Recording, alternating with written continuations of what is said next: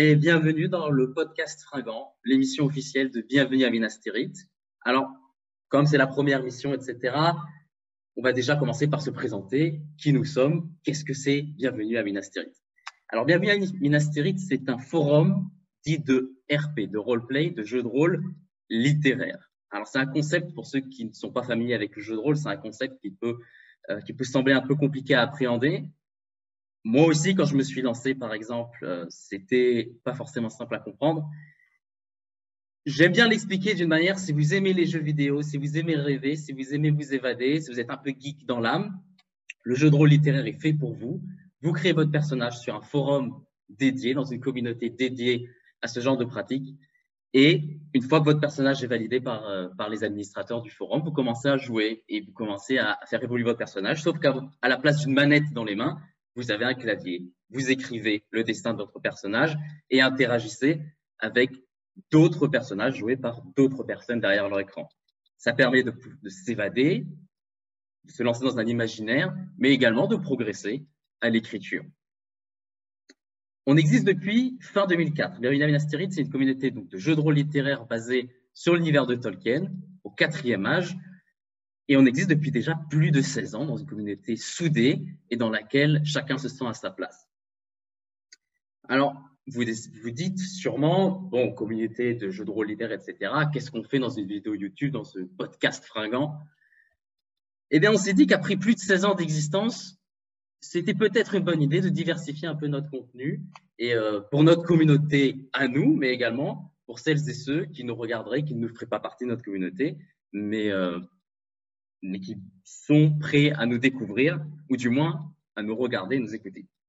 Alors le podcast Fringant, c'est quoi? C'est une émission de discussion, de débat, d'analyse, où la liberté d'expression est assurée pour tous, ou presque. Au fil de nos émissions, on abordera de nombreux sujets en lien avec l'univers de Tolkien, ses adaptations sur le grand, mais aussi sur le petit écran, et bien sûr sur la fantaisie et le fantastique en général. On accueillera également à chaque émission un invité avec lequel on évoquera son lien à l'univers de Tolkien et des événements marquants qu'il aura vécu au sein de notre communauté et sur notre forum. Alors, l'émission sera présentée par votre serviteur, David.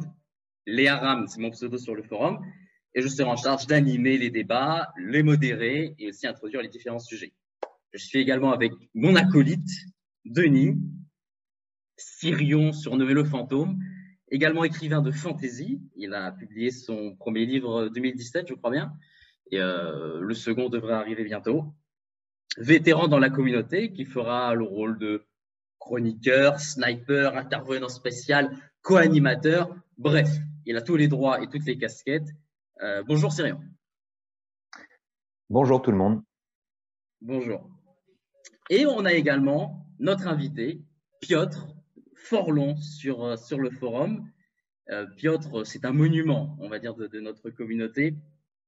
Euh, administrateur depuis de nombreuses années, pilier, celui qui a fait vivre le forum pendant très longtemps. il est avec nous depuis Varsovie. Bonjour Piotr. Salut David, salut Denis, bonjour à tous. C'est un plaisir d'être le premier invité du, du Connaître Oui, on s'est dit pour la première, on n'avait pas d'autre choix. Alors aujourd'hui, qu'est-ce que, de quoi on va parler? Qu'est-ce qu'on va aborder? Euh, Déjà, on va essayer de discuter avec toi, Piotr, de te présenter en quelques mots, mais à travers ton lien à l'univers de Tolkien, à travers ses adaptations, à travers le forum, à travers notre communauté, pour apprendre à, mieux te connaître, toi et ton attachement à cet univers qui nous est tous cher. Euh, ensuite, on embrayera sur une analyse et des débats sur la série Amazon euh, qui est en cours de, de pré-production sur le Seigneur des Anneaux. Donc, si vous n'avez pas vécu dans une caverne dans les dernières années, vous êtes au courant de ce projet et on essaiera d'aborder euh, les premières informations qui sont tombées, tombées récemment ensemble. On évoquera ensuite, euh, on aura la chronique Le quart d'heure de RP qui est là pour évoquer un événement marquant qu'on a joué sur le forum pour vous donner un petit peu un petit goût de, de ce qu'on y fait.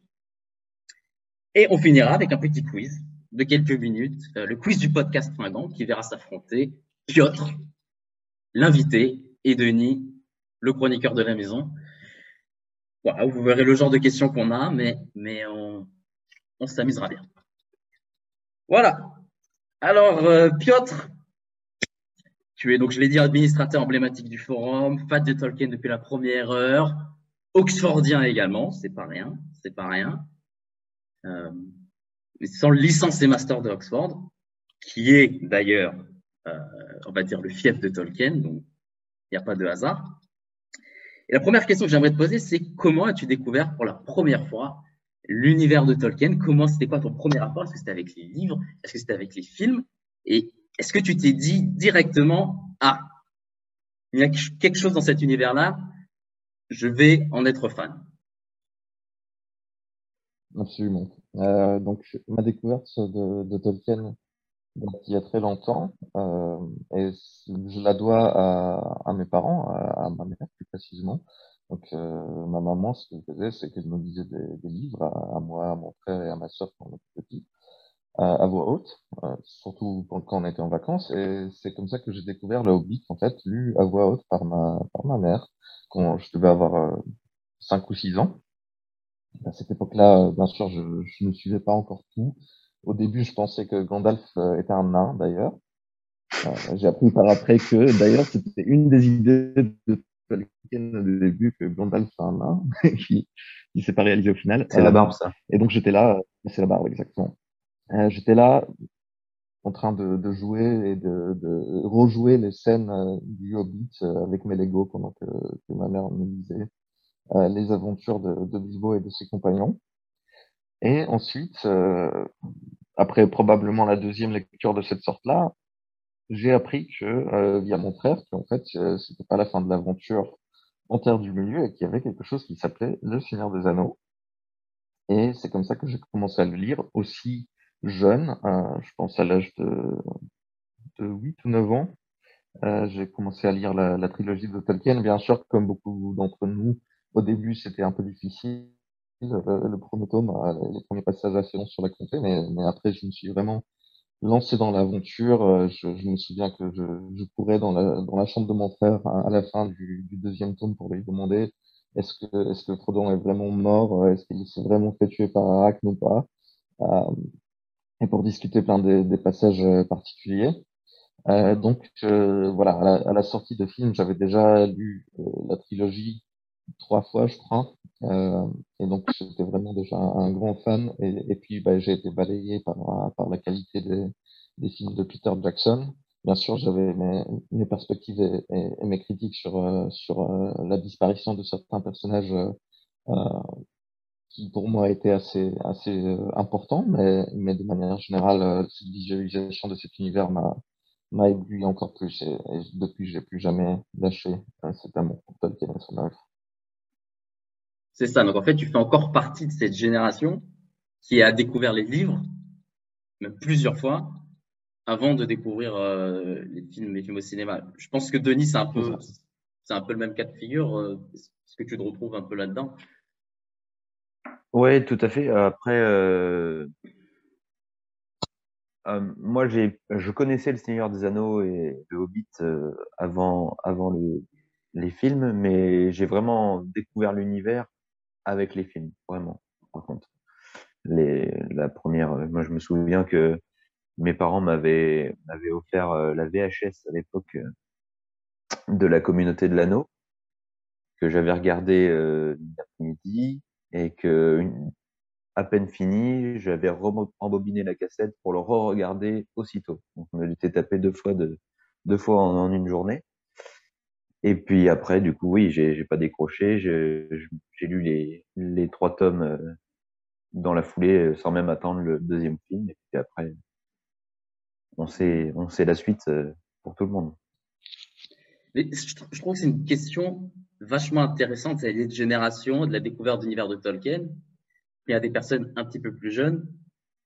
On va pas se mentir, je suis un petit peu plus jeune que vous. On balance sur cette émission que forcément, à travers les générations, il y a une découverte de l'univers de Tolkien qui est, différente. Euh, je veux dire, il y a, il y a 40, 50 ans, il y avait que les livres. Vous, c'est une génération où c'était à peu près en même temps, donc il y avait, euh, il y avait encore un petit peu ce choix entre guillemets.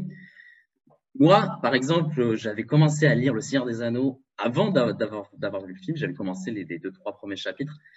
Euh, mais comme tu l'as dit, euh, Piotr, euh, j'ai commencé trois fois, j'ai jamais réussi à finir le premier chapitre parce que c'est vrai que le début de des Anneaux est quand même assez particulier, surtout quand on a un lecteur assez jeune, c'est pas forcément simple d'arriver au bout de la description des hobbits, de la montée, etc.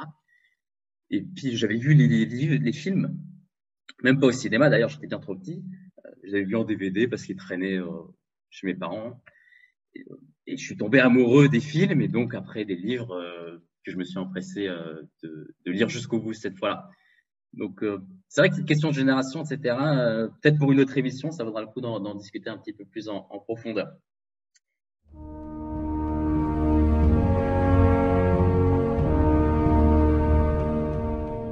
Mais puisqu'on a parlé un petit peu des adaptations, qui nous ont tous plus, je pense, les adaptations de Peter Jackson, Le Seigneur des Anneaux, bien entendu. Je sais que le Hobbit plaît un petit peu à moins de monde, c'est vrai qu'il y a beaucoup de défauts. Moi, personnellement, j'ai quand même beaucoup aimé. Euh, mais il y a une nouvelle adaptation euh, qui est sur les rails, qui n'est pas de Peter Jackson cette fois-ci. Donc, c'est la première fois qu'on aura une adaptation qui n'est pas de la New Line Cinema, qui n'est pas de Peter Jackson, mais de Amazon Prime. Euh, donc, la plateforme d'audiovisuel, un peu le Netflix du géant Amazon, qui n'en est pas à son coup d'essai, parce qu'il y a eu plusieurs déjà séries ambitieuses. On en parlera un petit peu plus tard sur le style d'Amazon au niveau des séries. Mais en tout cas, c'est un projet titanesque. Et pour ça, je vais vous donner quelques chiffres. Déjà, c'est une série sur l'univers du Seigneur des Anneaux. Donc, la hype est à son plus grand. Je pense qu'il n'y a que Star Wars, peut-être, qui a un nom euh, aussi proche de l'univers de Tolkien et qui a une communauté de fans aussi large. D'ailleurs, les, les, récentes séries Star Wars ont été un succès, je pense, pour cette raison-là aussi. Et le budget aussi. Le budget est absolument titanesque. Alors, il est estimé à 1 milliard de dollars sur 5 saisons soit 200 millions par saison. Donc, on ne sait pas exactement il y aura combien d'épisodes, mais on partirait a priori sur une dizaine d'épisodes par saison, euh, un petit peu comme Game of Thrones. Euh, donc, 200 millions par saison, alors que la dernière saison de Game of Thrones, qui était plus chère, coûtait 90 millions de dollars. Donc, au niveau de l'ambition, forcément, l'argent ne fait pas tout, mais au niveau de l'ambition, du budget, Amazon euh, se pose assez haut. À titre de comparaison avec les films, chaque film de Peter Jackson avait en coûté en moyenne 94-95 millions de dollars. C'est-à-dire que chaque saison aura un budget supérieur, doublé par rapport au film de Peter Jackson. Après, il faut voir qu'est-ce qu'ils vont faire de cet argent, bien évidemment. Mais, euh, ça pose quand même euh, le projet euh, de manière absolument incroyable. On a quelques noms qui reviennent également au niveau des scénaristes et des créateurs de la série. John Payne, Patrick McKay, ce sont des novices en la matière. Ils, ils, ont été scénaristes sur des séries comme Star Trek, mais ils n'ont jamais été showrunners sont des séries en tout cas succès. Donc on va voir ce que ça donne. Mais ils se sont quand même associés à des noms assez connus au niveau du scénario, que ce soit Jason Cale qui a écrit quand même Les Sopranos, Fringe, qui sont quand même des séries euh, assez reconnues, Brian Cogman qui a travaillé sur Game of Thrones, euh, Jennifer Hutchinson qui a travaillé sur Breaking Bad et son spin-off Better Call Saul. Donc a priori au niveau des scénaristes, il y a de la qualité. Euh, il y a de la qualité, que vous ayez aimé, vous ayez aimé ces séries que j'ai citées ou pas. Et le premier réalisateur qui a annoncé pour les deux premiers épisodes, également un réalisateur assez connu euh, à Hollywood, c'est Juan Antonio Bayona, qui a réalisé le dernier Jurassic World, qui n'était pas forcément un bon film, mais, mais en tout cas au niveau de la réalisation, c'était quand même pas mal. Et c'est un réalisateur qui est spécialisé dans l'épouvante, dans l'horreur. Il a réalisé plusieurs films euh, dans des endroits assez clos. A priori, c'est pas forcément l'univers de Tolkien, mais ça reste un réalisateur de talent. Il saura s'adapter. Euh, déjà, avant d'aborder le casting, qui est, qui est, quand même assez intéressant dans, dans, dans, le, dans, le, choix artistique qui a été fait, qu'est-ce que ces noms, Juan Antonio Bayona, euh, les scénaristes de Game of Thrones, Breaking Bad, vous inspirent Et le budget aussi, sur l'ambition de la série? Vas-y, Piotr, je te laisse répondre euh, en premier. Ok. Hmm. J'ai peut-être pas euh, autant de connaissances que, que, toi, David, en termes de, euh, de noms et des personnes qui sont un peu derrière les coulisses. Euh, après, c'est clairement prometteur les, les noms des, des, séries et des films que tu as évoqués. Euh, c'est très prometteur en termes de, de CV des, des, gens qui ont participé euh, ou qui vont participer à la création de la série. Je, je, me pose la question aussi est-ce que est-ce qu'il y aura vraiment une, une, une, seule ligne directrice dans cette série? Parce que ce que j'ai vu qui, qui a l'air d'être populaire ces derniers temps c'est vraiment de de dire bah, on va laisser euh, ces personnes-là réaliser cet épisode-là euh, ou cette saison-là. Et dans le cas notamment de la nouvelle trilogie Star Wars, je trouvais ça un peu problématique parce que ça manquait de, de films conducteurs. Il y a eu des allers-retours euh, et trop de différences en termes de, de style et de contenu euh, d'un film à l'autre. Donc j'espère que ce ne sera pas le cas ici. Euh, le budget, euh, c'est très prometteur et je pense qu'en quelque sorte c'est nécessaire parce que si, si on, je pense qu'on va aborder ça un peu plus loin, mais si on, si on pense à, aux événements que cette série peut aborder, ça va être du grande échelle. Et, euh, et comme on a pu voir par exemple récemment dans The Witcher, quand le budget commence à manquer, les costumes commencent à prendre cher également, euh, et du coup ça donne des, des, choses qui sont pas spécialement au top. Euh, pour moi, une, une des vraiment grandes, grandes, grandes qualités de, de, de la trilogie de Peter Jackson, c'est vraiment les costumes et les décors. Euh, la qualité, euh, la qualité et le détail qu'on peut voir dans, dans, les armes, dans les costumes, euh, tout ce qui a été réalisé par Weta Workshop, etc.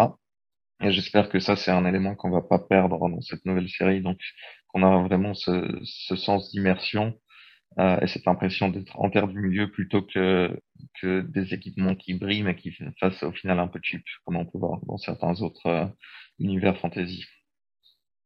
Si je rebondis sur ce que tu disais, c'est vrai que je pense que effectivement l'argent ne fait pas tout, mais je pense qu'il faut aussi se donner les moyens de ses ambitions et que si on veut quelque chose de, léché, ou que ce soit au niveau des costumes comme tu l'as dit, ou euh, au niveau des effets spéciaux aussi, qui, coûtent quand même euh, un bras, euh, je pense que ce budget-là, bon, il est énorme. Hein.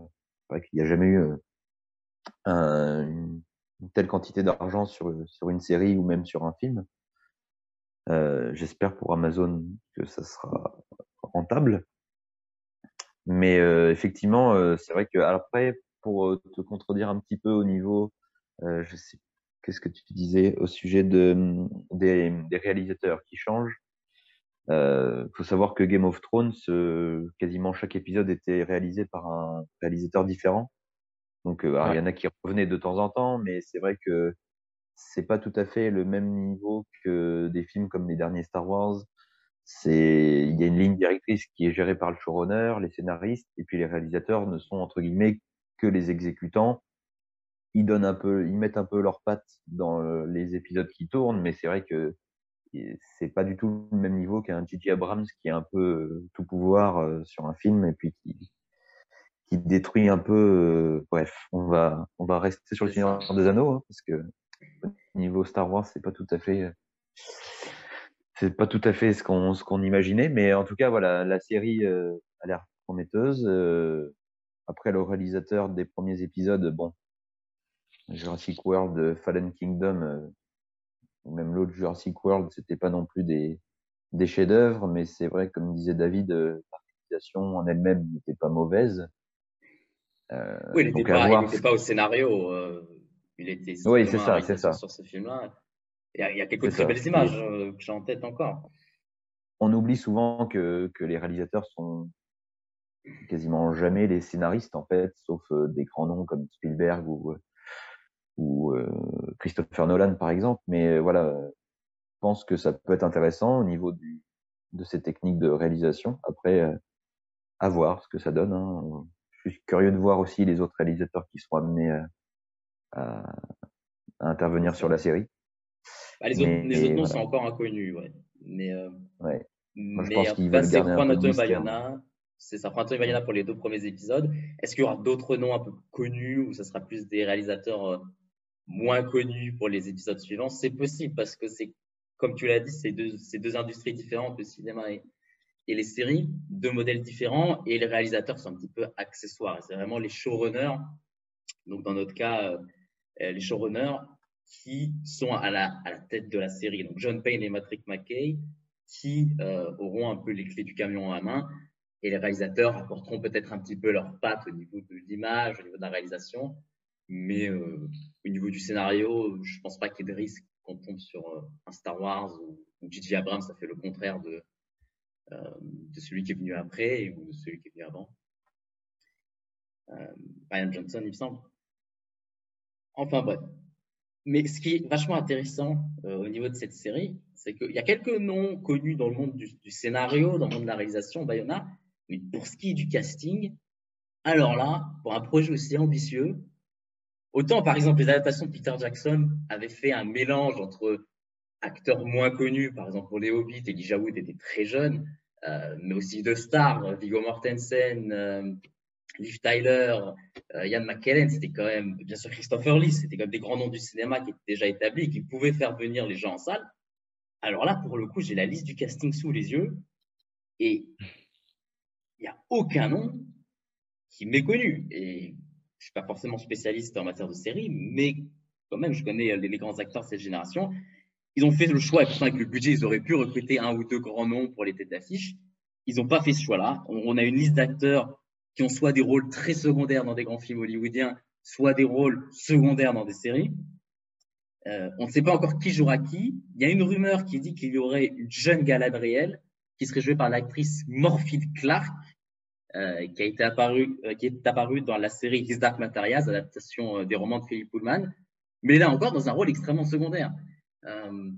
donc effectivement, il n'y a, pas de, je peux vous citer quelques noms comme ça, Fabian McCallum, Geoff Morel, Peter Moulan, Benjamin Walker, Joseph Moll, des inconnus au bataillon. Donc on va pas s'attarder peut-être sur le profil des acteurs qu'on connaît finalement assez peu, mais plutôt sur ce choix. Est-ce que c'est un risque de, pour une série aussi ambitieuse de ne pas avoir des grands noms pour porter la série, au moins un ou deux, ou alors c'est un choix intéressant parce que par exemple, bah forcément, si on met, euh, bon, j'exagère, mais si on met un Brad Pitt ou un Tom Cruise avec une perruque d'elfe, on verra pas le personnage, mais on verra Brad Pitt ou Tom Cruise avec une perruque d'elfe. Est-ce que finalement c'est un choix artistique intéressant d'avoir sélectionné un petit peu des no-names, des, des, acteurs moins connus? Moi, honnêtement, ça me choque pas. Euh, après, c'est vrai que on parlait du budget tout à l'heure. Si, si, comme tu disais, par exemple, on recrutait un Brad Pitt, je pense que déjà, il y a une grosse part du budget qui partirait dans le mmh. salaire. Euh, donc, il y a, je pense qu'il y a ça aussi à prendre en, en compte. Après, euh, c'est vrai que c'est des inconnus pour le grand public. pour moi, des, noms, quasiment tous les noms me, sont inconnus. Après, quand on voit les visages, c'est vrai qu'il y en a certains qui sont qui sont déjà passés dans, quelques séries ou quelques films euh, plutôt connus. Hein. On a deux trois acteurs de Game of Thrones, euh, des actrices qui ont joué dans des séries euh, de type euh, Rome euh, ou The Foreigner, je crois. Euh, ouais, donc, jamais voilà. des, des, rôles principaux, quoi. C'est vraiment ouais, des grandes fait, séries, mais des rôles très secondaires. Ouais, euh, bah, de mon côté, ça ne me choque pas spécialement non plus pour moi, même Game of Thrones, en quelque sorte, c'était beaucoup de, de personnages, euh, enfin d'acteurs qu'on a découvert euh, surtout dans cette série-là. Euh, il y avait, c'est vrai, il y avait en tête d'affiche, il y avait Sean Bean qui, qui a pas survécu longtemps, mais, mais qui a dû attirer du monde au début. Donc c'est vrai, mais sinon on a vraiment découvert beaucoup d'acteurs. enfin, du moins moi, j'ai découvert beaucoup d'acteurs via via Game of Thrones. Donc ça me choque pas spécialement. Et d'un côté, je suis d'accord avec David, que, ça peut permettre une immersion un peu plus totale. C'est des acteurs qu'on n'associe pas spécialement à d'autres œuvres et à d'autres personnages. Après, j'espère juste que, que ce sera un bon casting tout simplement parce que c'est ça la grande question et ça n'a pas toujours toujours été le cas dans, dans des séries euh, dans le passé. Donc j'espère qu'ils vont bien bien faire leur casting. Ok. Effectivement, moi je pense que c'est plutôt un choix intéressant. Euh, des acteurs moins connus, ça peut en faire découvrir en faire devenir star. Et, également, ça nous permettra sûrement de rentrer un petit peu plus, euh, si forcément il joue bien, mais dans l'histoire, si on n'a pas forcément des têtes connues, euh, on s'attendrait à voir ailleurs. Euh, ok. On va aborder maintenant le synopsis euh, qui est tombé il y a quelques semaines, qui a été, on a eu un doute au début est-ce que c'était réel, que c'était fake, a priori c'est réel, euh, donc le synopsis est tombé, repris par différents médias. Donc l'histoire de cette série sera durant le second âge. Donc ils disent plusieurs milliers d'années avant les événements du Hobbit et, du Seigneur des Anneaux, donc sûrement le second âge. Il n'y a pas de date précise, mais on parle d'une ère où il y a des grands pouvoirs qui se sont créés, où il y a des royaumes qui se sont euh, qui sont allés vers la gloire, donc on, avant de tomber en ruine, on pense forcément à Numénor.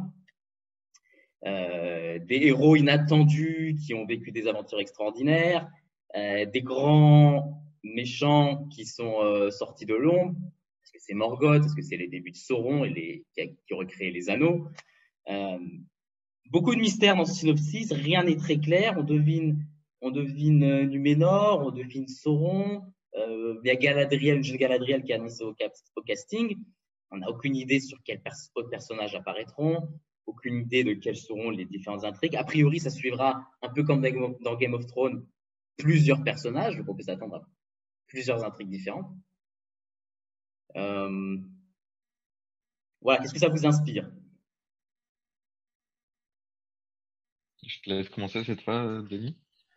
Oui, bah écoute, euh, moi ce, le second âge, c'est quelque chose qui, qui me plaît bien.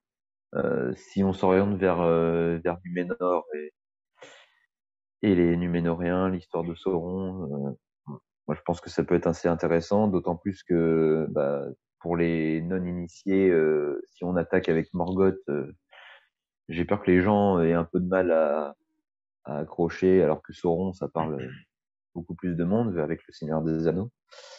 Donc ça peut être intéressant. je pense qu'on peut après il peut être euh, abordé le sujet de la création des anneaux. Je pense pas que ce soit dans les débuts de la, de la série, mais peut-être euh, une amorce pour la fin des saisons ou, la fin même de la série. Euh, mais en tout cas, oui, ça a l'air intéressant. Euh, Est-ce qu'on va voir le Beleriand ou pas? Est-ce que ça sera que pendant la période du Ménor? C'est aussi une question qu'on peut se poser à voir. Je suis vraiment curieux de voir un petit peu ce qu'ils vont, en faire. Euh. Et puis, pour aller un, peu, un petit peu plus loin, je suis curieux de savoir si visuellement ils vont garder un petit peu la même identité que les films de Peter Jackson, histoire de garder euh, une cohérence visuelle d'ensemble, ou s'ils vont vraiment changer du tout au tout. Alors après, c'est vrai qu'entre le Hobbit et les Seigneurs des Anneaux, il y avait déjà, pour moi, une légère une légère différence visuelle, beaucoup plus tournée numérique mm. euh, côté Hobbit. J'espère que là, dans cette série-là, euh, ça fait un peu vieux jeu, enfin, ça fait un peu papy de dire ça, mais moi je préférais un petit peu le, côté un peu plus authentique, un peu plus euh, euh décor euh, réel du Seigneur des Anneaux, même s'il y avait des effets spéciaux. Hein. Mais j'espère que la série sera un peu plus de ce côté-là, avec un peu moins de numérique, voilà. Tout, bêtement, par exemple, le, visuel des orques. Moi, je n'ai pas spécialement apprécié le visuel des orques dans les. Euh, qui était vraiment trop, ouais, trop, je sais pas, trop numérique, trop, trop fake pour moi. Alors que je trouvais que les costumes du Seigneur des Anneaux étaient un peu plus réalistes. Mais en tout cas, voilà, j'espère que cette série-là euh, sera un, un, bon entre-deux. Et puis au niveau du scénario, j'espère que ouais, le second âge, euh, ça peut être vraiment prometteur. Euh, tout à fait. Bah, je, je, suis d'accord plus ou moins sur tout ce que tu as dit. Bah, déjà, effectivement, sur un... moi aussi, je, je pense que qu'un retour un peu plus vers les décors réels, vers les, les costumes, vers les maquettes, ce serait bénéfique. Euh, donc, j'espère. Euh, et, et, pour moi, clairement, si, si c'est une thématique euh, qui parle de Numénor, pour moi, c'est génial parce que bah, le, le, premier âge, c'est un peu encore, euh, c'est un peu trop légendaire, on va dire. C'est, c'est à une échelle qui, qui, à laquelle on, on a un peu du mal à s'accrocher peut-être.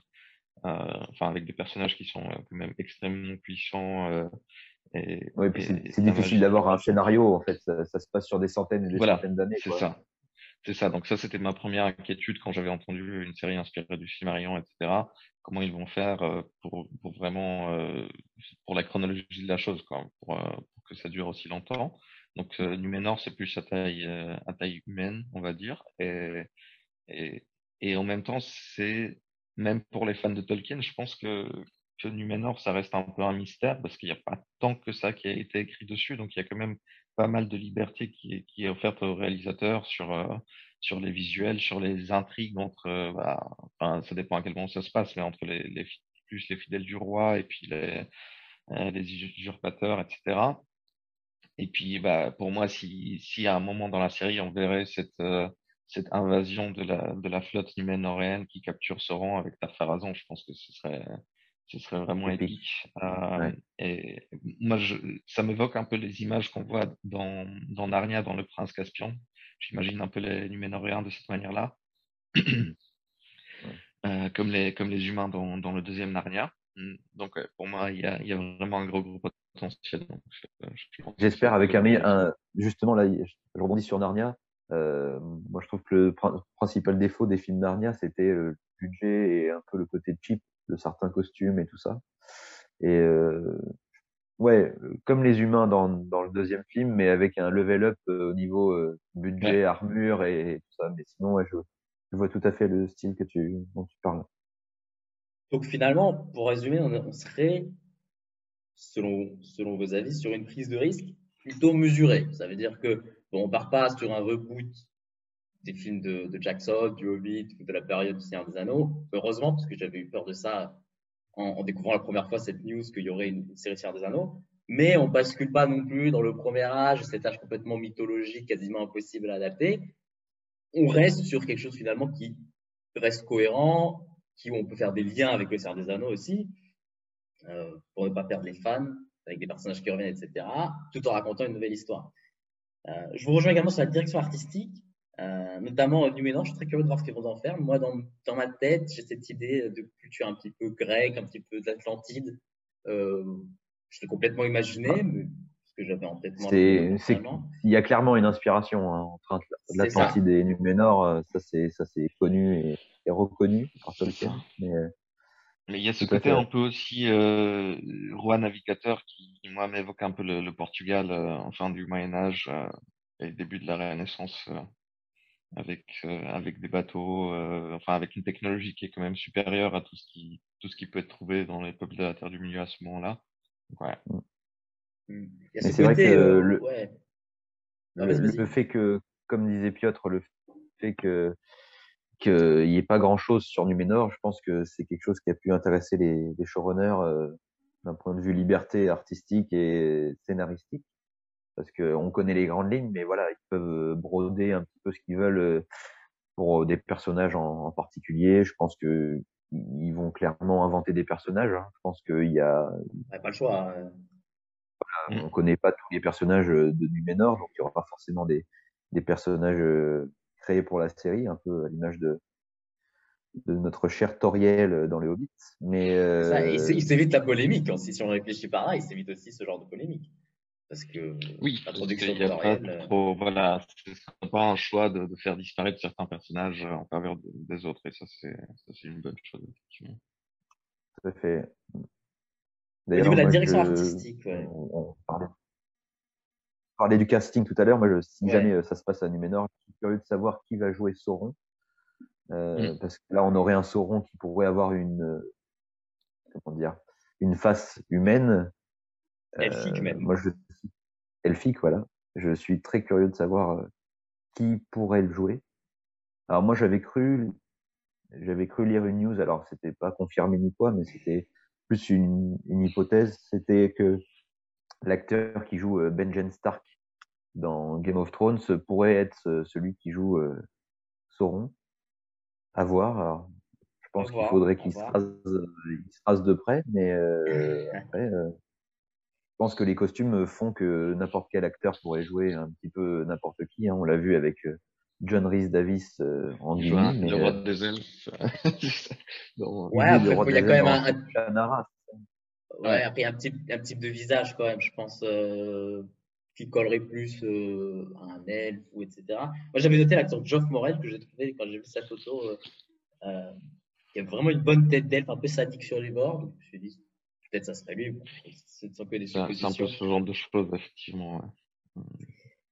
Pour rebondir un peu sur ce que vous avez discuté de la direction artistique, c'est vrai, moi aussi, j'ai préféré les costumes en dur, euh, toute la direction artistique a été faite notamment sur le Seigneur des Anneaux par rapport au tout numérique du Hobbit.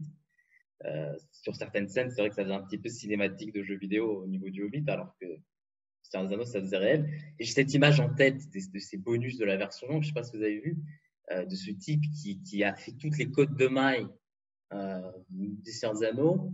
Il a passé trois ans à faire des petits anneaux des côtes de mailles. Il en a fait je sais pas combien de millions. Et son rôle, quoi, c'était pendant trois ans, il a fait que ça. Et c'est magnifique, la passion qui a été mise là-dedans, euh, et dans, tout, dans tous les décors, etc. Mais la question que je me pose, c'est est-ce que c'est possible de faire ça pour une série euh, où, il y a des temps de production qui sont beaucoup plus courts, où il faut respecter des délais? Euh, Peter Jackson a quand même eu quelques années, et notamment quand il a fait, il a fait le tournage de ces trois films en même temps. Donc il a eu le temps euh, de préparer, il a eu le temps de tourner, il a eu le temps de faire sa post-production comme il le voulait. Là, les séries s'enchaînent, les saisons s'enchaînent a priori chaque année, j'imagine, il n'y a pas encore eu de, déclaration là-dessus. Il y a des temps de production un petit peu plus courts, il faut s'adapter est-ce que finalement le numérique ne permet pas aussi d'aller un petit peu plus vite sur ce genre de choses-là? Parce que faire bien, oui, mais faire bien, ça peut prendre un peu plus de temps. Ça dépend, je dirais. Euh, je, vais faire un, petit instant pub. Euh, je, vous recommande, il y a, une chaîne YouTube qui s'appelle Histoire appliquée. Et, c'est un mec euh, qui, parle beaucoup d'histoire, mais qui, fait beaucoup de, de reconstitution historique en grandeur nature, et qui fabrique ses propres, ses propres costumes, etc. Et, il a fait une émission justement qui s'appelle Projet Nilfgaard, où il réinvente les, les costumes euh, du Witcher, mais avec des inspirations historiques euh, qui font beaucoup moins cheap. Et il a dit que, il montre au fait avec plein d'invités au fur et à mesure que que c'est pas spécialement une question de faire euh, plus compliqué ou même plus cher. Euh, c'est juste que, que, fait, il faut partir un peu moins dans le, dans le, dans le fantasy et dans l'inventer, essayer de créer des trucs et plus s'inspirer un peu, un peu de ce qui a réellement existé, et ce qui a réellement marché dans l'histoire. Euh, et, au final, ça marche assez bien. Et, c'est vrai que, ces personnages euh, qui, nous présentent ont l'air beaucoup plus réels et immersifs que, que ceux qu'on voit parfois dans, le Witcher. Donc, euh, je pense que c'est faisable sans, aller dans cet extrême, peut-être effectivement, du, Seigneur des Anneaux, où ils ont passé énormément de temps euh, sur, sur ça, sur les costumes. Après, c'est vrai que moi, rebondis sur la, c'est comme pour la série Game of Thrones. Moi, je trouvais que les costumes étaient quand même assez incroyables. Euh, moi, je trouvais qu'ils étaient sobres et à la fois réalistes dans l'univers et les armures étaient relativement stylées et travaillées sans pour autant euh, partir sur sur un travail de titan comme il y a pu y avoir sur les films de Peter Jackson. Après, je pense que Peter Jackson est quelqu'un de très euh, méticuleux, qui aime bien le, le détail. Donc, euh, à voir. je pense que ce sera pas tout à fait pareil sur cette série, mais euh, ouais, c'est vrai que le côté un petit peu artisanal des premiers films m'a un peu manqué sur le, la trilogie Hobbit. Donc, c'est vrai que cette série-là, j'espère que reviendra un peu là-dessus à voir. Euh. Après, faut, faut rappeler que le budget de la série, c'est, comme tu l'as dit, c'est sur les cinq saisons prévues pour l'instant. Donc, ça fait, entre guillemets, plus que 200 millions par saison. Donc, c'est ça. après, Game of, Game de tournage, euh, c'est assez énorme aussi. Euh. Après, voilà. 200 millions pour une série, c'est du jamais vu, hein, pour une saison. Ah, tout à fait, oui. C'est plus le budget d'un film Marvel ou quelque chose comme ça que, que d'une série. Donc euh, après, euh, chacun en pensera ce qu'il veut, mais c'est vrai que les films Marvel euh, ont eu un gros budget, ils s'en sont quand même pas trop mal sortis de niveau niveau succès comme réalisation. Hein, il y, a, des films mieux que d'autres, mais globalement, ils s'en sont bien sortis. Donc, je pense qu'il y a moyen de faire quelque chose d'intéressant. Après, voilà, niveau direction artistique, je suis curieux de savoir ce que ça va donner. Et puis il y a sûrement des épisodes où ils mettront plus le paquet en début de saison, en fin de saison, au niveau du budget, que des épisodes qui seront peut-être un, oui, un peu comme dialogue dans des lieux clos. Euh. Comme sur toutes les séries, hein. c'est vrai qu'il euh, faut, faut, faut, agripper les, les, spectateurs au début, euh, les garder en haleine et puis lâcher, lâcher les chevaux en fin de, ces, de série, de saison. Il y a une logique industrielle derrière aussi. C'est ça, bah, ça c'est, on peut pas, on peut pas le reprocher. Hein. C'est vrai que c'est, ça fait partie du jeu aussi. Hein. Euh, juste pour, pour finir cette partie et, euh, et pour euh, me faire un petit peu l'avocat du diable, je suis d'accord avec vous que oui, les, les, costumes très réalistes de Game of Thrones, etc., c'était vachement bien fait, très impressionnant, euh, très réel. Après, est-ce que c'est ça qu'on veut dans une série Seigneur des Anneaux, dans le propos, dans la féerie? Euh, bah, Game of Thrones, c'est quand même une série qui est assez terre à terre dans son propos, très réaliste, très cru moi, ce que j'aime quand je regarde des films dans l'univers de Tolkien ou que je lis ses livres, c'est quand même ce souffle, cette féerie, etc.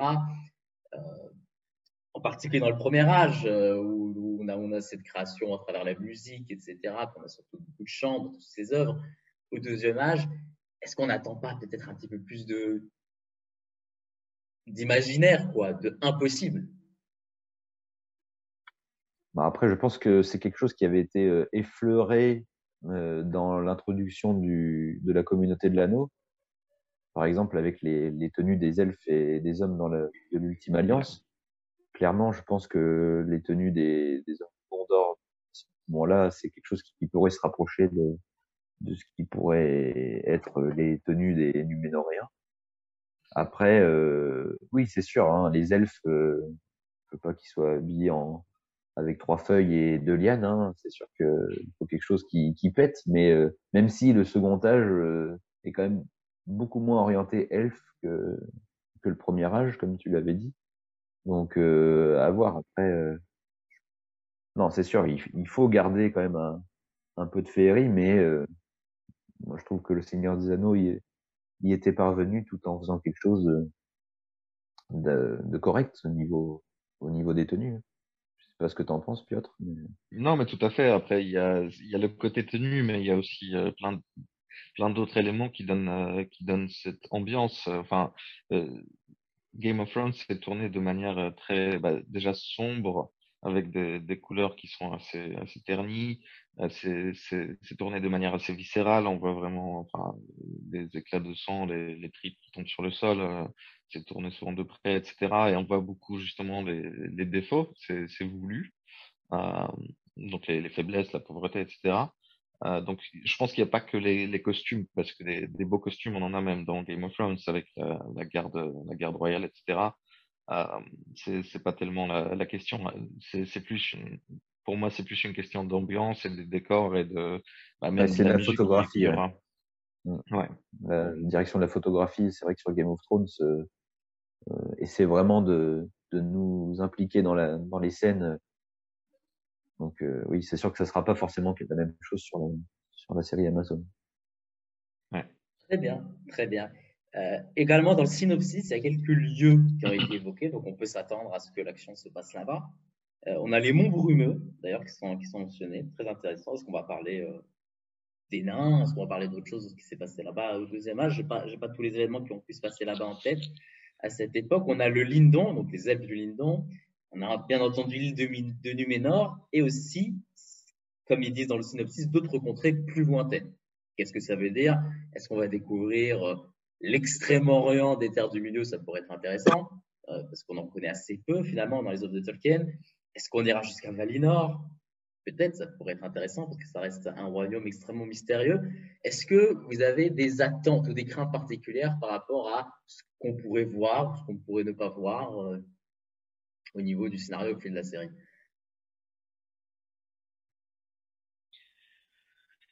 euh, Alors, euh, pour moi, si on reste dans des régions un peu, on va dire, connues ou documentées de la Terre du Milieu, si, on parle de Lindon ou si on parle des, des monts brumeux, etc., ça m'inquiète pas trop. Au contraire, ça me plaît.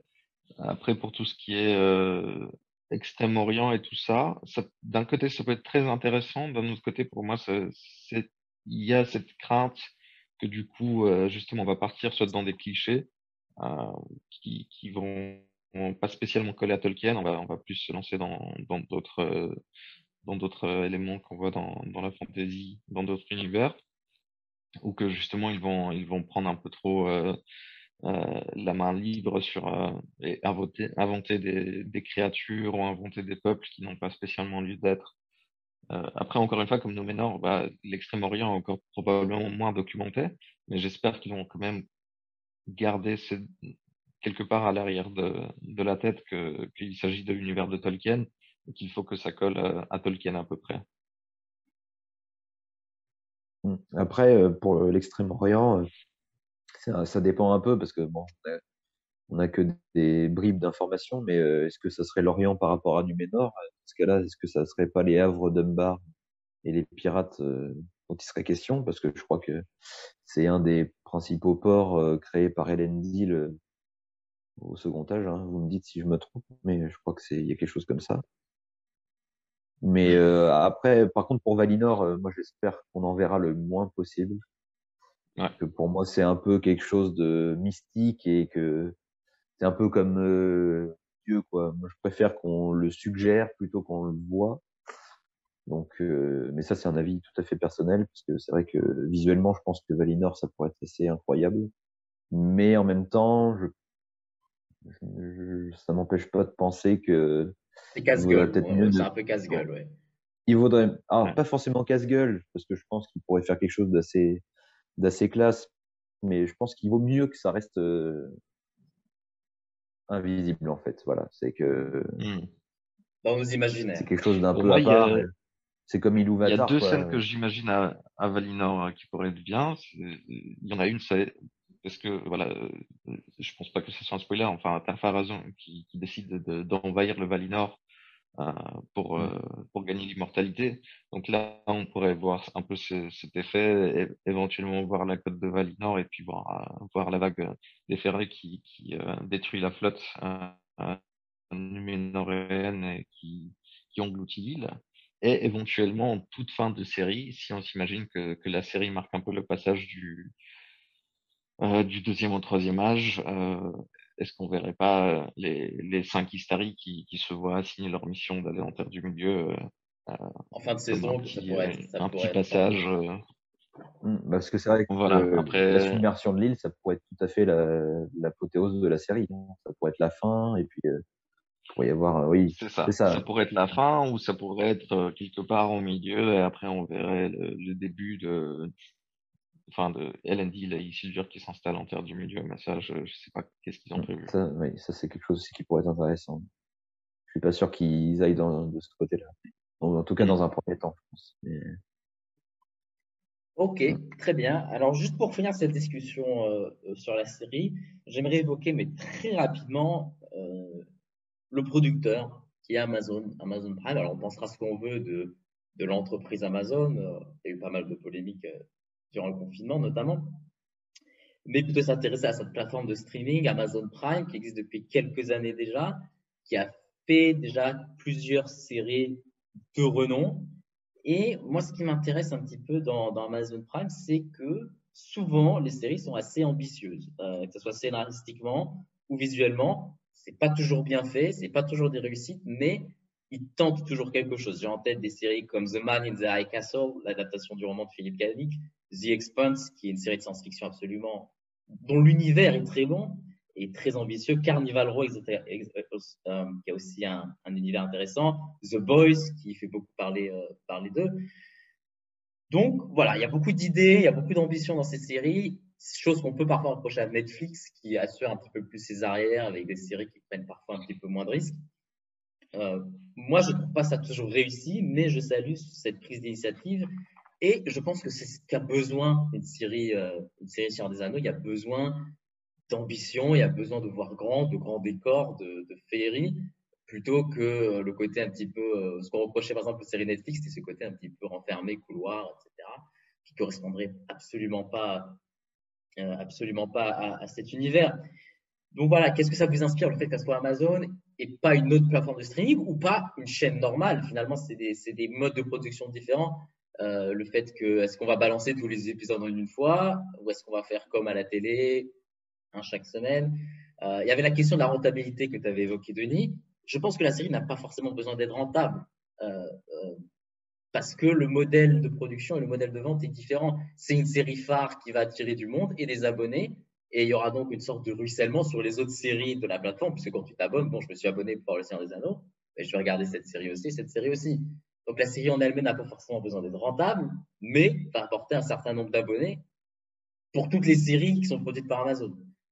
Donc qu'est-ce que ça vous inspire, ce mode de production différent? Est-ce que c'est ça l'avenir, euh, notamment avec la, pandémie actuelle Est-ce que c'est ça l'avenir de l'audiovisuel? Est-ce que c'est sur les plateformes de streaming plutôt que dans les salles de cinéma ou dans les grandes chaînes de network? Qui jusque-là euh, produisaient les séries télé Qu'est-ce que ça vous inspire? Mmh, bah alors, moi personnellement, j'aime bien plusieurs des séries Amazon, celles que tu as évoquées, notamment The Expanse The Boys, et, je, trouve ça prometteur que ça soit cette plateforme qui s'en charge. Limite, je préfère ça que, par exemple, que, que soit une production Disney, ça m'aurait un peu plus inquiété. Euh, pas, pour dire que Disney fait pas de bonnes choses, ils font énormément de bonnes choses, mais ils font tout simplement énormément de choses. Et justement, euh, j'aurais un peu peur que ça devienne euh, encore une autre machine Afrique à très grande échelle. et je pense qu'Amazon a peut-être besoin justement d'une série un peu étendard comme HBO eu Game of Thrones et comme, Netflix on a eu un paquet à vrai dire, mais je pense qu'Amazon ça manque encore un peu leur catalogue de séries qu'ils font vraiment est, est, riche en termes de, de différences de style, etc. et de bonnes séries, mais, mais comparé à Netflix, il est encore très très petit. Donc euh, je pense que, ça pourrait leur faire du bien et qu'ils vont investir beaucoup dans, dans cette série pour, euh, pour en faire un succès. Donc non, euh, pour, pour moi c'est prometteur. Et, et j'ai l'impression justement que ça devient un modèle de plus en plus commun, que ce soit ce genre de plateforme qui, euh, qui, lance, euh, qui lance des séries et des, projets à grande échelle. Et bah, je, trouve ça pas mal. Enfin, déjà, rien que le fait que ça soit une série, je pense que c'est, je, pense que le meilleur moyen d'adapter des événements du deuxième âge, euh, c'est une série parce qu'il y a tellement d'éléments à aborder et ça se passe sur, euh, sur des périodes plus longues, comme on a pu dire, que, que les événements du Seigneur des Anneaux qui au final se passent pendant une seule année. Euh, donc je pense que, la série, c'est un moyen qui, est beaucoup plus prometteur pour euh, s'assurer que le, sujet va être abordé avec euh, suffisamment de, de, profondeur et de complexité. Parce que, enfin, rien que le Seigneur des Anneaux avait cette réputation pendant des très très longues années d'être inadaptable au cinéma. Et, et, Peter Jackson, pour moi, a super bien réussi son coup.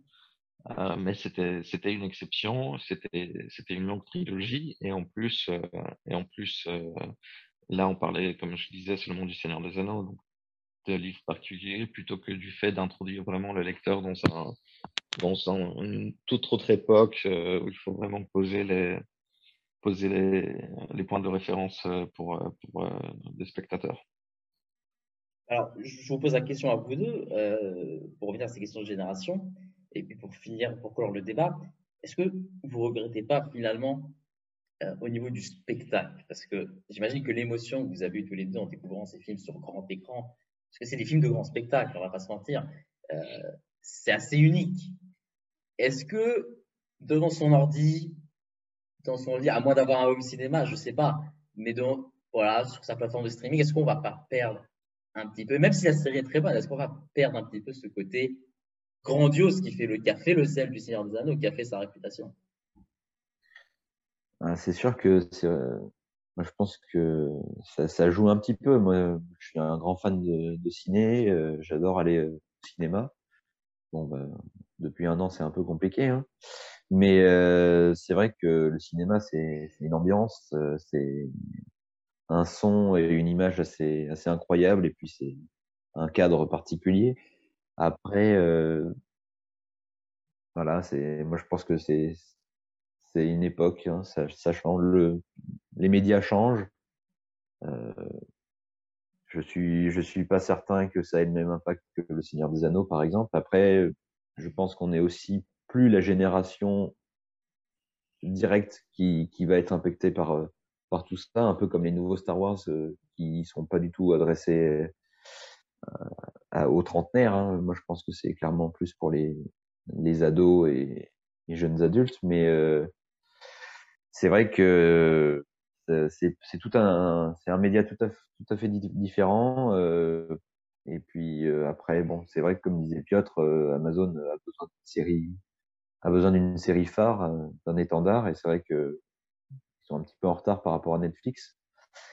Mais je suis quand même content que ça soit plus sur Amazon que sur Netflix. Netflix Netflix a souvent été on leur a souvent reproché d'être un peu trop consensuel, de vouloir un peu trop placer de la diversité ou des sujets qui n'ont pas forcément lieu dans des dans des œuvres euh, en tout genre. Donc euh, voilà, moi je c'est sûr que ça sera différent, hein, mais euh, je pense qu'il faut s'adapter aussi au, à l'époque et que les séries et les, médias qui passent par Internet sont, sont le, le, futur un peu de, de tout ça. Ouais. Après, s'il y aura une rediffusion, bah déjà si, si la série est bien, s'il y aura une rediffusion au cinéma en sous forme de spectacle euh, organisé exprès, je dirais pas non. S'il y a des beaux visuels. Euh, Mm. Oui, un peu comme Game of Thrones où il y avait eu des, des ciné-concerts euh, avec l'orchestre. euh. Ouais. D'ailleurs, ça, on n'en a pas parlé, mais j'espère que la musique sera au top parce que c'est vrai que la musique, c'est pour moi, euh, ça, ça fait ça fait le succès d'une œuvre. Quoi. Ouais. Surtout Vous savez si euh, Shore est encore euh, actif? Il n'y a pas de news par rapport à ça. Euh, Il n'y a pas de news par rapport à ça. J'en doute parce qu'il n'a pas fait grand-chose euh, depuis, depuis longtemps. Euh, je ne sais pas s'il s'inscrit dans un projet aussi long. Peut-être, peut-être. Euh, après, c'est comme le réalisateur de Jackson. Jackson n'est pas forcément impliqué dans ce projet-là, même si on en a parlé un petit peu comme producteur exécutif. A priori, il n'y a rien d'officiel là-dessus. Il a démenti. Vous pourrez avoir une bonne surprise par rapport à Howard Shore, euh, mais a priori, euh, on n'a pas de, de, noms qui sont tombés encore pour la, pour la musique. Bon, alors euh, je pense que c'est tout pour, euh, pour la série Amazon, pour la série Seigneur des Anneaux. Est-ce qu'il y a quelque chose que vous voulez rajouter, un point qu'on aurait omis? Alors, je crois que je, sais, je pense pas que tu l'aies dit au début, mais sauf changement de dernière minute, crois que c'est annoncé pour la fin d'année 2021. Merci. C'est ça, exactement. Ça va arriver vite. Ça va arriver vite. Euh, ça, moi, en tout cas, j'ai hâte. Je pense qu'on a tous hâte en tant que fan de, de Tolkien, mais euh, j'ai hâte. Oui, je suis hype. vraiment de, de voir les- la première bande-annonce, voir un petit peu l'ambiance et tout ça, quoi. La hype est là. Tout à fait. Euh, ouais, moi, moi aussi, et, et- et je suis aussi curieux par rapport à, aux produits dérivés. Bah, je- moi, je, personnellement, je pense surtout aux jeux vidéo, mais, mais si, si on pouvait avoir un, un excellent jeu vidéo qui va sortir euh, suite au succès de la, la série Ma- Amazon, ce serait cool parce que ça fait très longtemps qu'on a, enfin, on a eu Shadow of Mordor qui était bien, mais sinon, ça fait longtemps qu'on n'a pas vraiment visité le, l'univers de Tolkien euh, en jeu vidéo. Ah, donc ça, ça Mhm. pourrait être intéressant. Oui, il y a eu quelque chose d'intéressant. On va pas faire le débat aujourd'hui. On- C'est une idée d'autre émission, mais effectivement, le jeu vidéo serait également une, un média qui a permis de faire découvrir l'univers de Tolkien à, à beaucoup de monde. Très bien. Alors, euh, c'est tout pour euh, notre analyse et notre discussion sur la série Sans Anneaux. Je laisse la main à Denis pour la chronique Le quart d'heure de RP qui euh, va nous faire le récit d'un événement qui a été joué par écrit donc sur notre forum dans la période du quatrième âge pour vous donner un petit goût de ce qu'on fait dans notre communauté.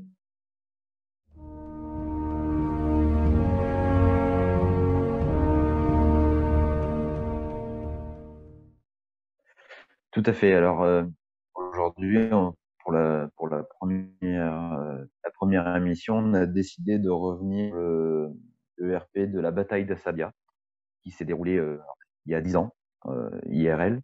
Donc ça commence à remonter, mais c'était un, un RP tout à fait remarquable, que ce soit au niveau de l'intrigue de l'ordre de la couronne de fer qui était en place à, l'époque, tout comme par le nombre de joueurs que ça avait impliqué. Moi, j'en ai recensé 17.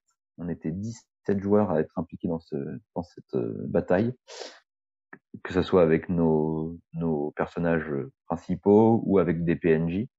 Donc, c'était quelque chose d'assez énorme en termes d'ampleur.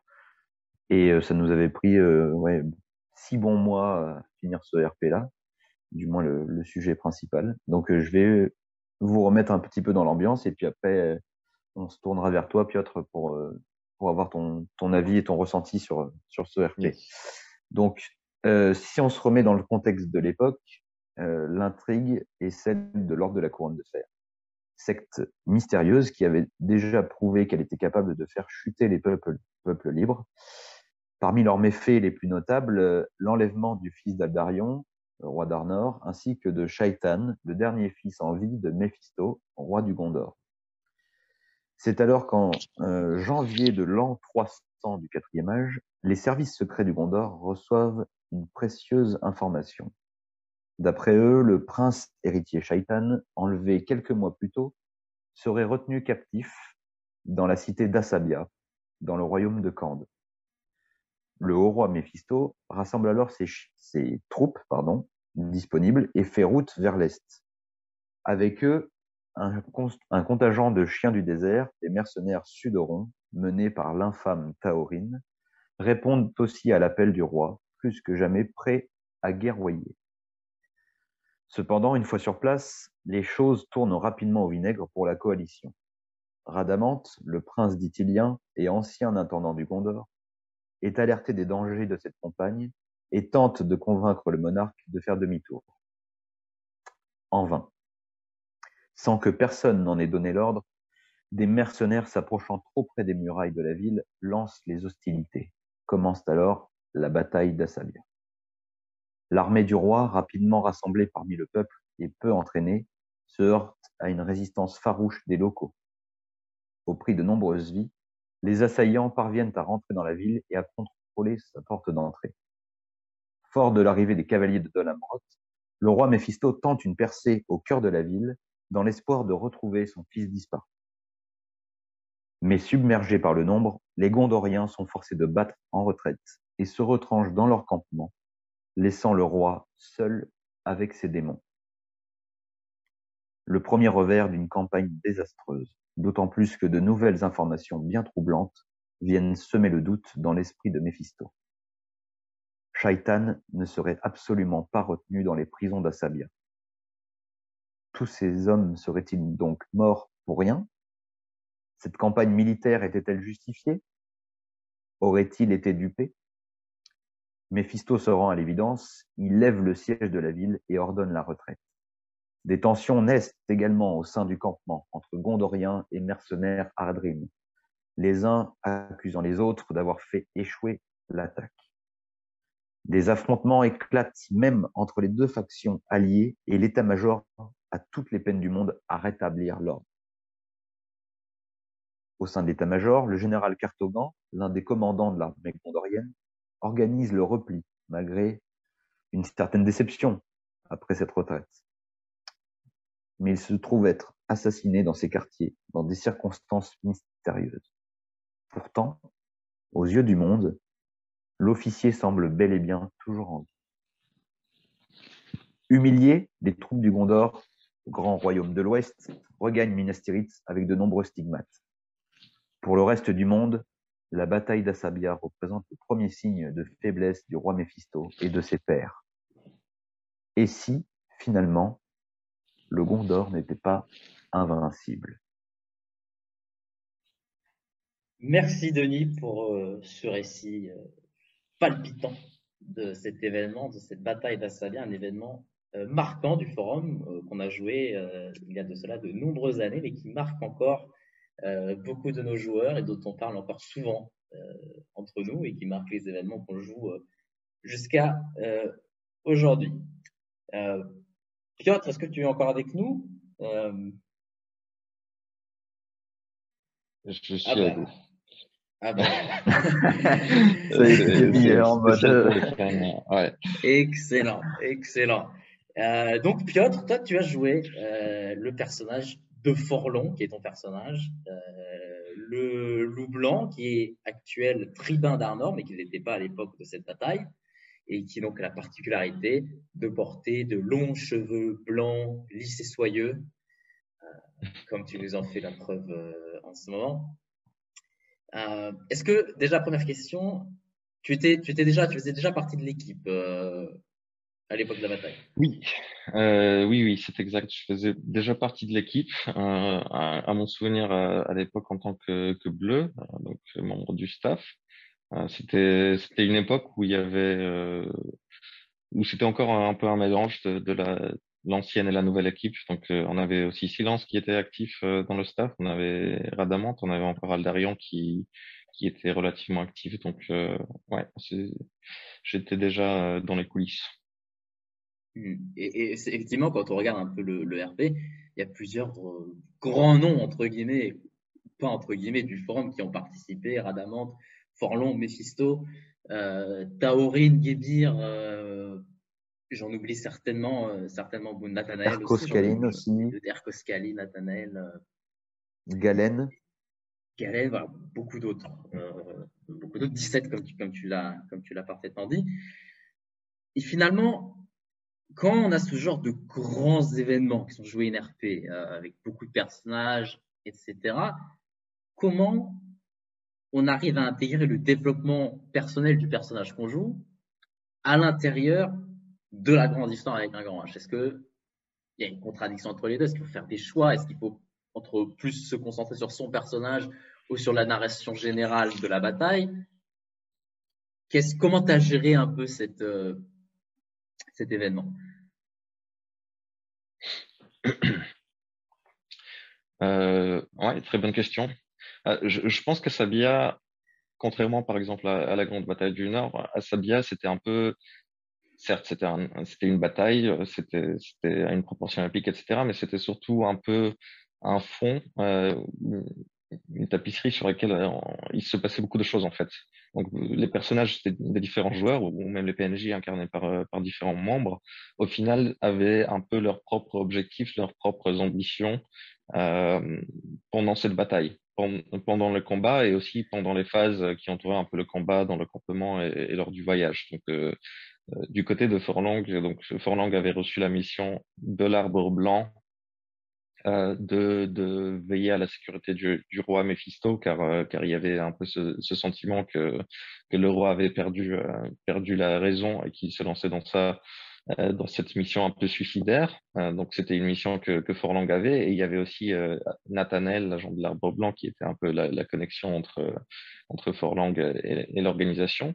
Mais on peut aussi voir d'autres personnages. On, on, voit l'évolution du, du, personnage de, de Radamante qui commence à réfléchir déjà plus comme l'émir de Arandor plutôt que, que ancien intendant du Gondor et qui commence à à éloigner ses troupes un peu du conflit pour, euh, pour limiter les pertes euh, et pour poser des limites à cette alliance. Euh, on voit Théorine qui, qui apparaît de, dans ce conflit de manière un peu aléatoire, euh, car à cette époque-là, il dirige une compagnie de mercenaires, les, les, chiens du désert, et il rejoint en fait la, la faction du, du roi Méphisto dans cette campagne, euh, mais aussi avec ses, ses, propres objectifs. Donc, je, je pense que c'est ça qui est intéressant, euh, car, car un RP de, de bataille pure et dure peut parfois devenir un peu, un peu répétitif, euh, surtout si on fait face à des, vagues de, soldats sans visage, on va dire, euh, plutôt qu'à des, ennemis marquants. Mais là, c'était vraiment un peu l'ambiance de cette bataille euh, qui était qui était inhabituelle et, les conflits internes et puis comme je disais les, missions un peu secrètes qu'il y avait autour qui rendaient ça intéressant du point de vue du développement des personnages. D'ailleurs, on mettra le, lien vers le vers la bataille en question si vous êtes curieux euh, dans la description et que vous voulez euh, suivre le déroulé de cette bataille euh, qui a donc vu une défaite, on peut le dire, du, du Gondor. Denis, tu n'y as pas participé toi, mais en tant que membre de la communauté tout simplement, tu as forcément entendu parler, comme on en a tous entendu parler. C'est de ça que j'aimerais j'aimerais parler avec vous. C'est l'héritage énorme qu'a eu finalement cette bataille pour la communauté. On en parle jusqu'à aujourd'hui, des années plus tard. Il y a une énorme influence sur chacun des joueurs, euh, sur les événements qui se sont déroulés après.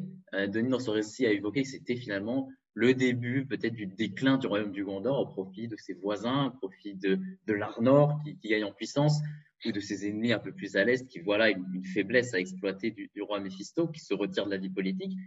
Comment vous expliquez en fait cet impact, euh, que ça soit dans le jeu INRP ou dans le jeu hors RP, qui a marqué tellement euh, des générations de joueurs Alors, euh, effectivement, moi, j'avais, j'avais pas, j'avais pas joué directement le, la bataille avec mon personnage. J'avais quand même, euh, j'étais quand même intervenu euh, justement pour jouer la, la, partie avec le général Cartogan. Je, je laisserai les, les lecteurs euh, aller y jeter un coup d'œil pour y voir quelques, quelques petites subtilités, quelques secrets qui ont, qui ont tenu assez longtemps, alors qu'à l'époque, je pensais que ça allait euh, vite se, faire remarquer. Mais effectivement, le Gondor, euh, là, en pleine horde de la couronne de fer, euh, l'OCF euh, bah, bat à plat de couture euh, chaque royaume les uns après les autres. Euh, le Rohan d'abord, le Gondor, même l'Arnor avec les héritiers aussi. Donc on, voulait, je ne me souviens plus exactement quelle couleur j'avais à l'époque. Euh, je me demande si toi, Forlon, enfin, Piotr, tu n'étais pas déjà admin. Moi, je crois que j'étais bleu. Parce que ah, c'était peut-être les tout débuts, effectivement. Je, je, je, je me pose suis... la question. Hein. Ouais, je, je suis pas certain d'avoir joué Cartogan en tant que rouge. Hein. Euh, mais euh, oui, c'est vrai que à l'époque, on voulait faire en sorte que voulait faire descendre un peu le Gondor de son piédestal. Et c'est vrai que cette bataille est restée quand même dans les annales du forum, plus que ce qu'on aurait pu penser, je pense. Parce que, comme tu le disais, elle est un petit peu, elle est quasiment pour moi au niveau de la bataille du Nord, au niveau impact in-RP ou hors RP, mais oui, pour moi, ça, a sonné un peu le, le, le, déclin de Mephisto et puis le, un peu la, la décadence côté, côté Minas Tirith. Je sais pas ce que tu voudrais rajouter. Euh, oui, oui, oui, bah, quelques éléments pour sûr. Euh, bah, déjà, c'est pas exactement le, sujet de la question, je vais divaguer un peu, juste euh, en fait comment on est arrivé à l'idée de, cette bataille. Et, là, je, fais un petit clin d'œil à, à Isilo, s'il nous regarde, euh, s'il regarde ce podcast, parce que quand je, suis allé fouiller dans les vieux dossiers, euh, en salle quasi interdite, j'ai vu en fait que que toute cette idée d'Asabia avait indirectement euh, évolué euh, d'un poste de, de, notre, de notre membre Isilo euh, qui, avait, euh, qui avait proposé en fait que, que les royaumes du Nord et de l'Ouest euh, s'unissent dans une forme de coalition et qui aillent, qui partent en guerre offensive en fait contre, contre un des royaumes de l'Orient ou un des royaumes du Sud. Et en se basant sur ça, on avait abordé les idées d'une espèce de croisade carrément de, organisée par, par l'Ouest. Et après, on avait eu quelques débats assez, assez longs aussi avec, avec Aldarion avec silence pour que ça pour que ça fasse sens et, et, on a on a fini par partir cette idée sur cette idée de euh, du roi Mephisto qui part à la recherche de son fils euh, de son fils kidnappé mais qui qui est effectivement une invasion par le Gondor d'un pays euh, étranger plutôt que ce qu'on voit d'habitude qui est plutôt la, défense des, peuples de l'Ouest contre les envahisseurs du Mordor de, de l'Orient ou du Sud donc il y avait cette, inversion de, rôle qui, je pense, était intéressante. Après, en termes d'impact, bah, il y en a beaucoup effectivement, et je pense que, comme, comme tu l'as dit, Sirion, on s'y attendait pas spécialement au début, euh, mais euh, il y en a eu plein. Donc déjà, c'est la bataille qui a, qui a donné origine à l'avènement du, du général Cartogan avec sa, sa politique très protectionniste, euh, euh que le, le, Gondor et la, la sécurité du Gondor doit être prioritaire plutôt que de, de s'étaler euh, dans, dans les territoires éloignés et, et, dans des alliances qui n'ont pas spécialement de valeur ajoutée pour le Grand Nord. donc il y a cet élément-là, mais on voit aussi les débuts de, la, du conflit ou de, la fin de, la romance entre le Harad, le Arandor et le Gondor. Donc on a les, premiers éléments qui sont posés. Donc on voit on Radamante qui reçoit le, poste euh, euh ou le titre euh, d'émir d'Arandor et, et, qui commence à vraiment réfléchir de manière indépendante, qui est toujours un allié du Gondor, mais qui, qui ne suit pas directement les ordres de Mephisto. Euh, d'un autre côté, on voit justement Théorine apparaître avec ses chiens, et c'est, c'est qui, qui, va, qui va finir par, euh, par mettre le, le Harad euh, au feu et au sang avec, euh, avec l'invasion euh, contre, contre, contre Adamant, justement. Euh, et finalement, on a aussi ce, justement cet écho de, qui, qui, qui part partout en terre du milieu, qu'en fait, le Gondor n'est pas une puissance imbattable, parce que dans l'absolu, l'armée du Gondor, c'est la plus puissante des armées de la terre du milieu, en termes de nombre, en termes d'équipement. Et là, on voit que euh, c'était un fail, très clairement. Euh, ils sont partis sans, machine de guerre, ils sont partis un peu à l'arrache avec la moitié des gens, c'était des mercenaires, ils n'ont pas pris le temps de lever l'ost royal. Euh, donc, c'était pas une vraie guerre ouverte euh, avec tout le potentiel du royaume du Condor qui a été investi dans le conflit, mais au final, les faits restent les mêmes parce que aux yeux de, des peuples orientaux ou des peuples du Sud, ça montre que le Gondor est faible. Euh, et qui n'a plus vraiment lieu d'être en termes de capacité à influencer ces territoires éloignés. Euh, et justement, il y a aussi cette émergence euh, du mythe de Asabia, l'indomptable, Asabia, la victorieuse. Donc, c'est une ville qui est complètement euh, secondaire par rapport à d'autres métropoles de la région, mais qui a su résister au grand roi Méphisto, descendant de descendant d'Aragorn.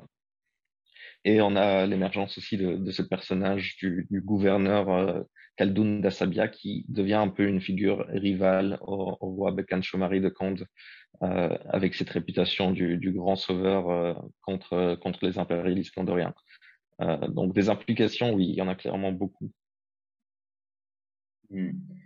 Que ce soit dans l'ERP ou, comme je l'évoquais, en dehors du RP, même si on n'a pas participé à la bataille, ce qui est mon cas, le fait qu'on ait cet événement où il y a des noms, euh, Mephisto, Radamante, Cartogan, euh, qui apparaissent parfois pour la première fois euh, dans le récit et qui, ont une, prennent une importance prépondérante dans, l'histoire, forcément, c'est quelque chose de, marquant et c'est même devenu un petit peu un, un, un, un running guide au sein de la communauté euh, à Savia, euh, le Gondor qui se fait dérouiller à, à.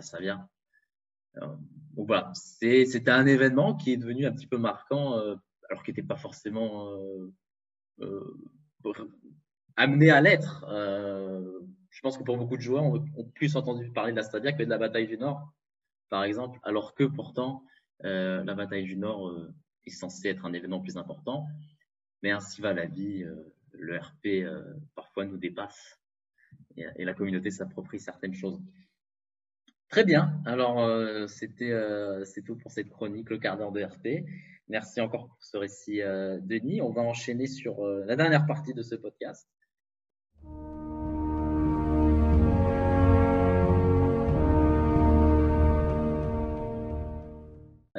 Qui est le petit quiz, qui va donc pouvoir s'opposer Denis à Piotr, Cyrion face à, face à Forlon. Alors, très rapidement, deux, trois petites règles. Je vais poser des questions. Euh, parfois, ce sera de la rapidité, parfois, ce sera pas de la rapidité. Le premier qui arrive à 5 points a gagné. Je, je suis juge et arbitre. Je ne suis absolument pas objectif. Ok.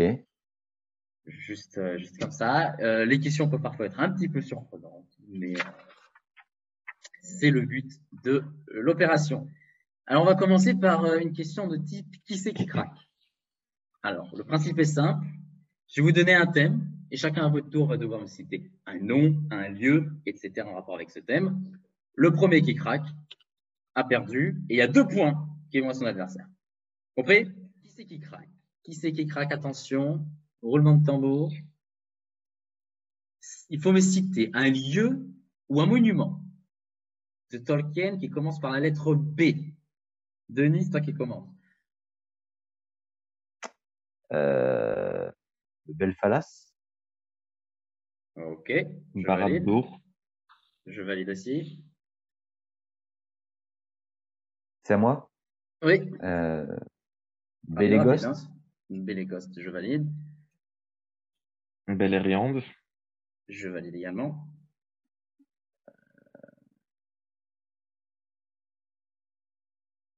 Brie. Je valide.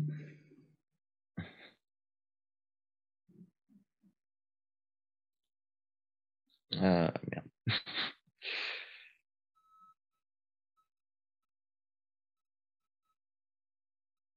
Eh bien, merde, je ne valide pas. Eh merde. Euh, ça commence voilà, avec un j'ai- M. je suis resté euh, bloqué sur le monument en fait. Essayé de penser à un monument et, je sais pas si tu avais en tête David, mais C'est une petite charade. Alors, rapidité, ok, le premier à trouver, je vite. Mon premier est le prénom d'un canard célèbre. Mon deuxième signifie littoral en anglais. Et mon tout a fait vivre les terres du milieu en musique. Howard Shore? Howard Shore, exactement, exactement. quoi le canard célèbre? Ben, Howard. Howard the Duck. Howard the Duck, Howard le canard. Un film de George Lucas, d'ailleurs. si vous êtes intéressé à le voir. Il est pas très bon, ce film, mais euh, il, assez Et il apparaît en, il apparaît en Easter eggs euh, dans les Marvel aussi. Dans les Gardiens de la Galaxie, en- dans une scène post-générique, il apparaît même. Et à la scène Ça finale de Avengers Endgame aussi. Ah ouais, ah ouais je savais, j'avais pas remarqué. Dans, dans, à la fin, la, la grande scène de bataille, Ouais, tout à fait. intéressant. Donc ça fait 3-0 euh, pour l'instant. Euh, pour l'instant, euh, l'intendance est en train de démonter le tribun. Mais rien n'est encore fait. Rien n'est encore fait. Attention, question historique. Comment s'appelle l'éditeur qui eut l'idée de publier le Hobbit en 1937 En contactant Tolkien d'ailleurs. Penguin Books, euh, je, je lance, mais Ah, l'é- L'éditeur euh, anglais ou euh, français? Anglais, celui qui, bah, il faut savoir que Tolkien n'avait pas l'intention de publier son livre. Et euh, c'est un éditeur qui l'a convaincu en lisant ce livre de, a convaincu Tolkien de, de le faire publier. Alors là, et tu parles d'un nom d'éditeur ou d'une maison d'édition? Si vous avez la maison d'édition, ça me va aussi. Non, non. Alors le, le Si nom que je cherchais, c'était si Stanley. Stanley Unwin. Voilà, c'est vraiment pour les connaisseurs de, de l'histoire de Tolkien. Euh, attention, inconnu prochaine question, toujours 3 à 0. Et la prochaine question, c'est un jeu de mots, un jeu de mots un peu pourri. Euh, quel personnage de Tolkien s'irrite très facilement?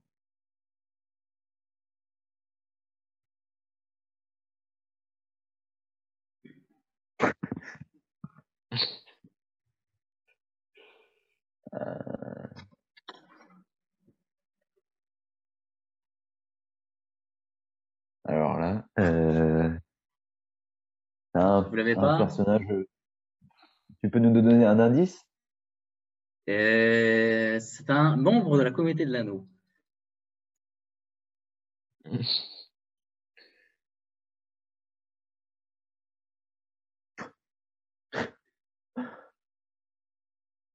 Un essai, n'importe quoi.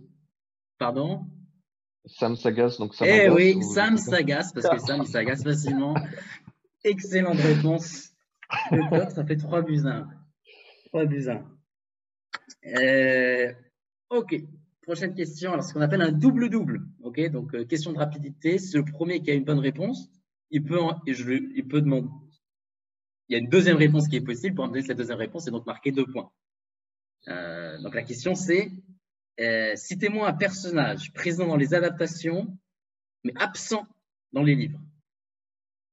Toriel. Toriel. Très bonne réponse de Piotr. Est-ce que tu as un autre personnage en tête pour égaliser? Euh, ouais. euh, alors, je dirais, enfin, je sais pas si c'est son nom officiel, mais mais Gottmog, l'orque, euh, l'orque qui dirige l'assaut sur Osgiliath. euh, Gottmog, il me semble que c'est la bonne réponse. Et quelle remontada Tu égalises. Tu égalises à 3 à 3. Euh, le tribun n'est jamais mort. Il y avait aussi Alfred d'ailleurs dans les Hobbits euh, qui apparaît Ouais, également. exact. euh, J'ai préféré oublier. semblait ce- aussi absent des, des. Et- et il, aurait, il, aurait, il aurait mieux fait de, de, de ne pas exister, ce personnage. Exact. Euh, alors, qui c'est qui craque? Ok, premier à craquer a perdu. Oula. Citez-moi des Valar. C'est qui qui commence Denis. cette Tu, euh, oui, Piotr, tu as la main. J'ai la liste sous les Ah, yeux, donc euh, euh, Ok. ça devrait le faire. Euh, Oromais, On remet, je valide. Manwë, Manwë, je valide également. hmm, Aoulet, Envolé, je valide également.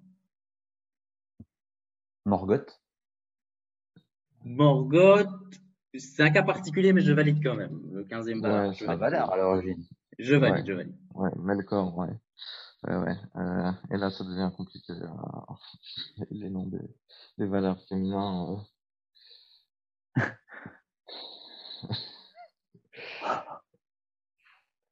ah non, je, je, je, je, je, j'ai peur de dire une connerie. Je, je sèche sur les. Et c'est donc perdu. Il y a des pourtant des donc euh, Mandos ou Yavanna. Euh, Yavanna, voilà. c'est- Nenya aussi, non? Exactement, exactement. Euh, il y en a 15 en tout, 14 plus Morgoth. Et, euh, et les rues au-dessus d'eux, qui n'est pas forcément un, un Valar. Donc ça fait point pour Sirion. Pour Denis, 4 buts à 3. Que c'est Tu comptes en but, toi, maintenant? En but, oui, en point. je regarde avec des champions hier, je suis encore bloqué là-dessus.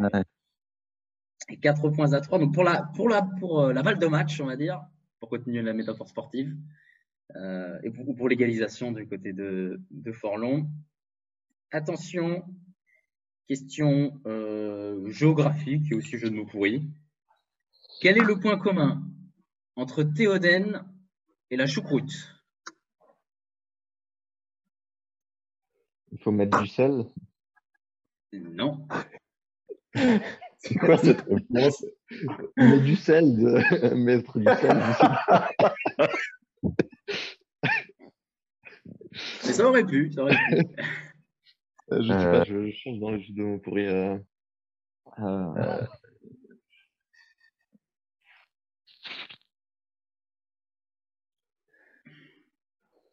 hmm, bonne question. Euh... Théoden et la choucroute, hein, c'est ça? Moi, j'en vois absolument aucun. Eh bien, euh, le point commun entre Théoden et la choucroute, c'est, ça a quelque chose à voir. euh, je vous donne un petit indice, c'est quelque chose avec l'Alsace. Ouais, c'est Niveau géographique.